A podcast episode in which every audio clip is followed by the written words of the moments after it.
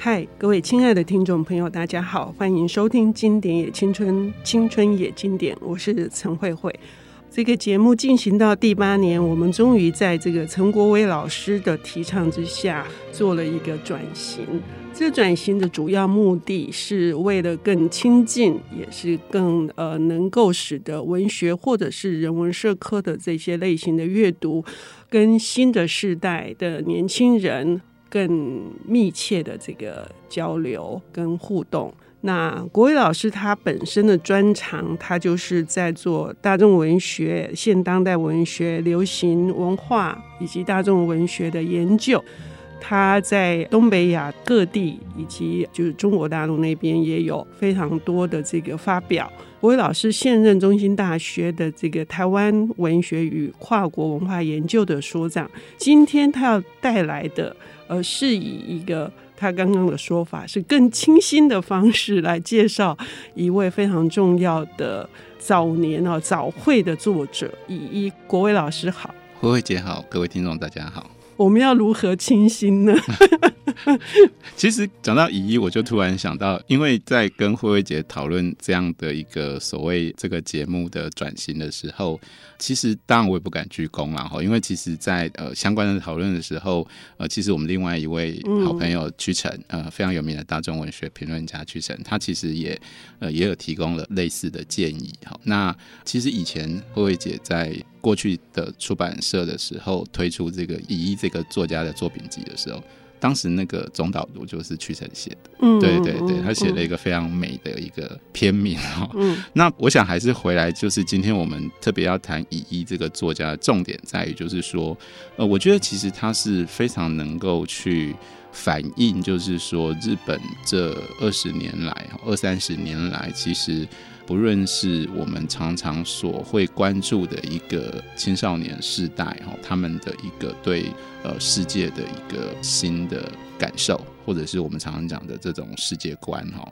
或者是存在感。但是另外一方面，就是他的作品的多元性跟他的一种特殊的一种。呃，复合性哈，其实也刚好呃是呃日本当代这个大众文学或我们讲娱乐小说的一个非常重要的发展。当然，有些人其实可能会把它定位成他一开始是所谓的轻小说家哈，嗯、因为他呃我们今天讲的这一本只有你听到，其实他就是当初在这个 Sneaker 文库里面呃所出版的哈。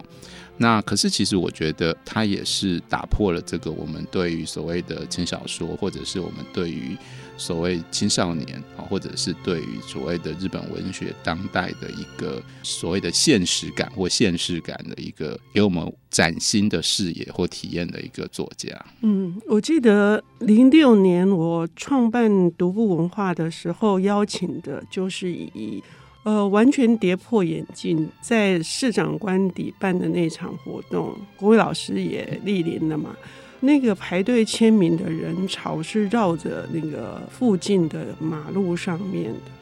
那我那时候也深深的感受到说，哎，所谓的青少年不读书，年轻人不读书，并不是这样的。他们读他们想读的书。那以一呃，首先这个名字我们也介绍一下哈，因为他是念这个呃理工科的，这是一个电脑的一个型号哈，叫做 Z One，所以就变成以一哈。可是以一也不只是如此，就是他一九九五年、九六年出道的时候，事实上后来得到本格推理大赏的时候，他已经有两个身份了哎。是不是？所以刚刚说的这种，它之所以会给我们带来一种清新的这种气息跟崭新的视野，指的是什么？呃，我觉得其实真的不太好描述的原因，是因为我们常常都会说他是天才型作家了哈，嗯、因为他的。崛起就是一个都市传说，像是都市传说般的存在。就是说，他是因为要练习那个，应该是姐姐的吧，就是文书处理器，就是类似像电脑这样的东西，只是他呢是用来打字用的。他为了要练习那个文书处理机，所以他就写出了《夏天烟火我的尸体》，然后就得到了 Jump 小说大奖。嗯、而且当时力挺他的就是后来已经过世的很有名的李本勋哦。嗯，那那个小说里面非常特别，就是其实他描述的就是以这个小孩子的视角哈，那所遇到的很多的事情哈，但是更特别的是里面的叙事者是不小心被这些小孩害死的另外一个孩子哈，他是以一个幽灵的视角来描述这个小说，但是却让我们可以看到所谓大人世界的。表面上看起来好像正常，但是其实老实说是充满了各种异常的这种世界。所以我觉得乙一其实他，我们会说他是一个早慧的作家，或者是一个天才型作家。我觉得最主要的关键在于，就是说我们如果每次要以类型，或者是以某一种呃所谓的文学的形式去呃理解它，或者是去定义它的时候，你永远都会发现，其实它会打破你对这个形式的想象。你以为你在看他写的恐怖小说，但是到最后你却会哭出来，嗯，而不是因为被吓哭的，嗯，呃，而是因为你突然发现他所描写的怪物其实是一个极为悲剧性跟可怜的存在，嗯，哦，所以他会变成怪物。那这个就是我觉得乙一最厉害的，或者是最特别的地方。然后，所以其实我觉得这也是呃，我们今天想要来谈这个，只有你听到这本书的一个。很重要的关键，因为这个其实也是他等于是当时创作的一个非常重要的起点。嗯，那因为他我们刚刚提到嘛，就是他的创作非常多元，那当然就是在出版市场上呃会去归类说，有一些其实是比较黑暗的部分，或者是比较恐怖啊，或者是比较这一类的题材，我们会说那个是叫黑衣。嗯，那如果是比较情感面，或者是其实是比较日常的这一类的作品，其实我们会说是白衣。那我们今天谈的这个，只有你听到，其实。就是属于所谓白乙一的作品。嗯，呃，乙一在每一本书之后，他自己都会写一个后记。我都觉得他的这种天才是包括后记也非常好看。你看他好像在唠叨啊，然后东拉西扯，可是事实上却会把你带到一个你完全想象不到的地方。然后他告诉你说。他要挣脱大家对他的想象，是他不要再写令人心痛的小说家，他不想要当令人心痛的小说家的代表。可是事实上，你却又心痛的不得了。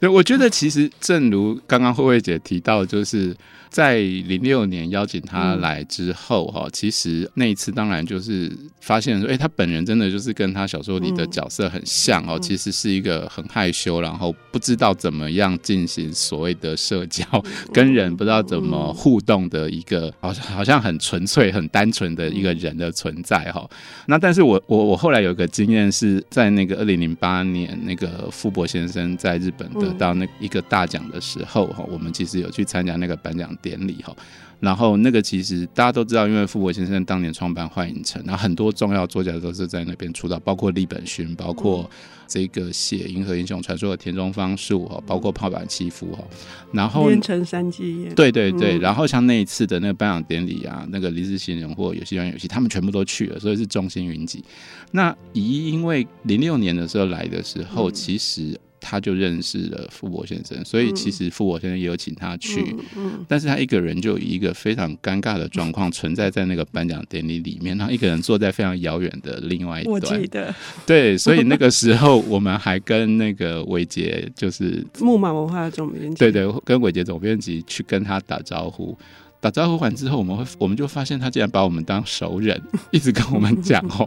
而且他是默默的横移过来跟我们讲话，这样。对，就是他很害羞，因为他们安排了一个桥段是。要他献花给利本逊，利本逊会在那里演奏钢琴，就是欢迎傅博先生归来之歌这样。那他作为一个当初受到他赏识而出道的作家去献花，所以他非常紧张，他只是要献花，他都非常紧张这样。所以我觉得，其实从这样的描述里面，大家应该其实可以比较了解。他的作为一个个人的一种敏感，以及他对于这个世界之间的一种微妙而且特殊的一种距离感，以及他去感应这个世界的方式，我觉得其实这些都是让他的小说可以那么特别的一个非常关键的一个原因。是的，这个看似插曲的描述，其实是埋下了我们下半段节目的这个伏笔哦，就是。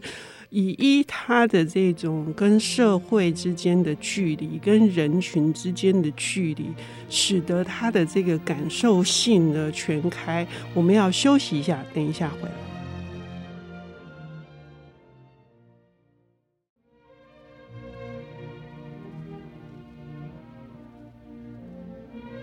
欢迎回到《经典也青春，青春也经典》，我是陈慧慧。我们今天邀请到的领读人是中兴大学的台湾文学与跨国文化研究所所长，他为我们带来的是他的专长的领域，就是关于日本跟台湾以及整个就是这些东亚地区的。大众文学、推理小说以及流行文化，其中最让我们心心念念的代表人物是这一位。虽然已经出道二十年，但是他对于青少年的心理、青少年的这个处境，以及他们所遇到的跟这个整个世界格格不入的这种情感以及情绪。如何以小说的形式，深深的去触碰到他们柔软的心灵？这位乙一，他的代表作哦，也现在出了这个精华版，叫做《只有你听到》。国伟老师会为我们做一个更深入的这个领读。呃，刚刚提到的他的这种个性哈，使得他的作品里面。日本评论家也说，他的日文是一个非常好的日文，它是优美的日文。所以，尽管不管他是白蚁一或黑蚁一，尽管他写的那个场面，呃，是如此的孤寂，甚至冰冷，或者是有一些是恐怖残酷，但是呢，那个那个美感是来自于他对于青少年心理的理解吧。对，就像慧慧姐刚刚讲的哈，就是我想，当然这个他的所谓的文学的功力，这个美感哈，以及就是说。他想要去回应他自己从青少年开始他就感受到的这种孤独感，我觉得呃都构成了，就是他的小说里其实常常有一个很有趣的特色，就是特别在只有你听到，我们可以看到他的好几篇里面都有很浓厚的所谓奇幻的色彩，嗯，或超自然的色彩。嗯那我觉得其实对于乙一或者是对于他笔下的这些主角来讲，其实他们都是在呃所谓现实中非常孤独的存在。哈其实就像一般人。每一个人一样，我觉得其实他并不是特意的，而是其实它是有某一种普遍性，只是每个人可能感受到的孤独不同。那每个人其实呃试着去融入这个社会群体的方式不同，可是对很多人来讲，他其实就是没有办法找到那个融入的方式。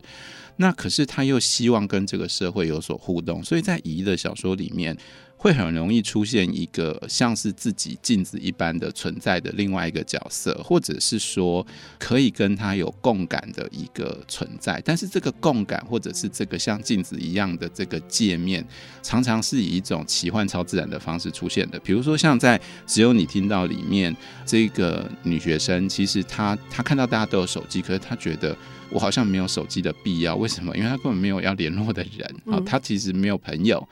但是他又突然觉得，诶，大家都有手机，那我我就来幻想一下，我有手机好了。就没想到他在真的具体幻想脑子里有手机的时候，他竟然跟另外一个男孩子就是接通了。好，另外一个男孩子也是同样的状态，也是幻想脑脑海里有手机。所以，乙有另外一本书叫《寂寞的频率》哦，我其实觉得他还蛮能够，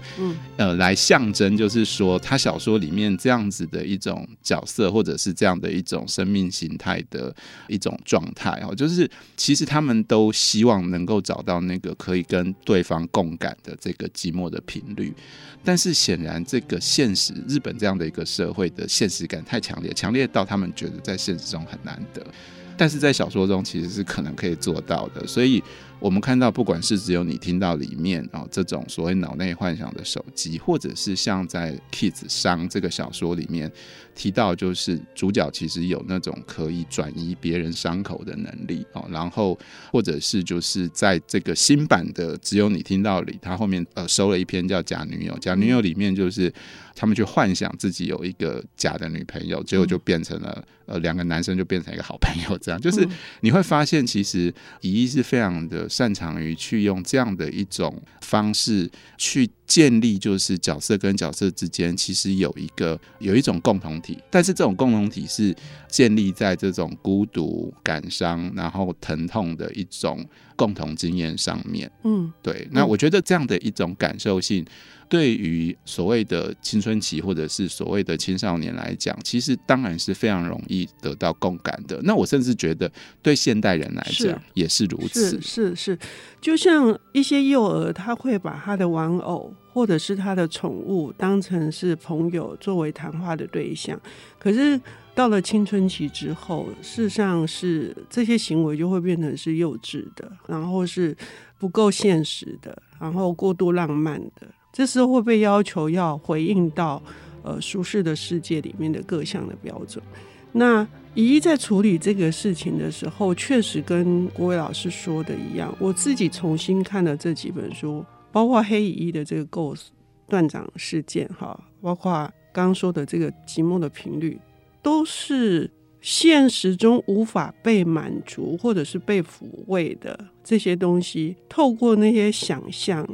好像可以去舒缓，然后可以去疏解，可是最终是那一条线要建立起来，就是那个连接的那一条线。我觉得以一的所有的作品都好像在给这些读者抛出那一条线。对，就是其实呃，我觉得就结论来讲，我觉得他还是希望可以建立一些连接，不管这个连接是个人或者是这个社会，哈，就是他。还是希望这个人最后其实可以在这样的生命经验里得到了一些呃力量。那我觉得这个部分其实是很重要的，而不是说它其实就只是一个很厌世或很绝望的存在。嗯嗯、那我觉得这也是为什么通常大家读完这个宜宜的故事，就像我刚刚说的，就算前面在冰冷再残酷，可是你读到结局还是会觉得很温暖，或者甚至很感人的地方哦。只是它不会是一种我们说的这种所谓很很廉价的这种这种情感哈，而是其实是很深刻的。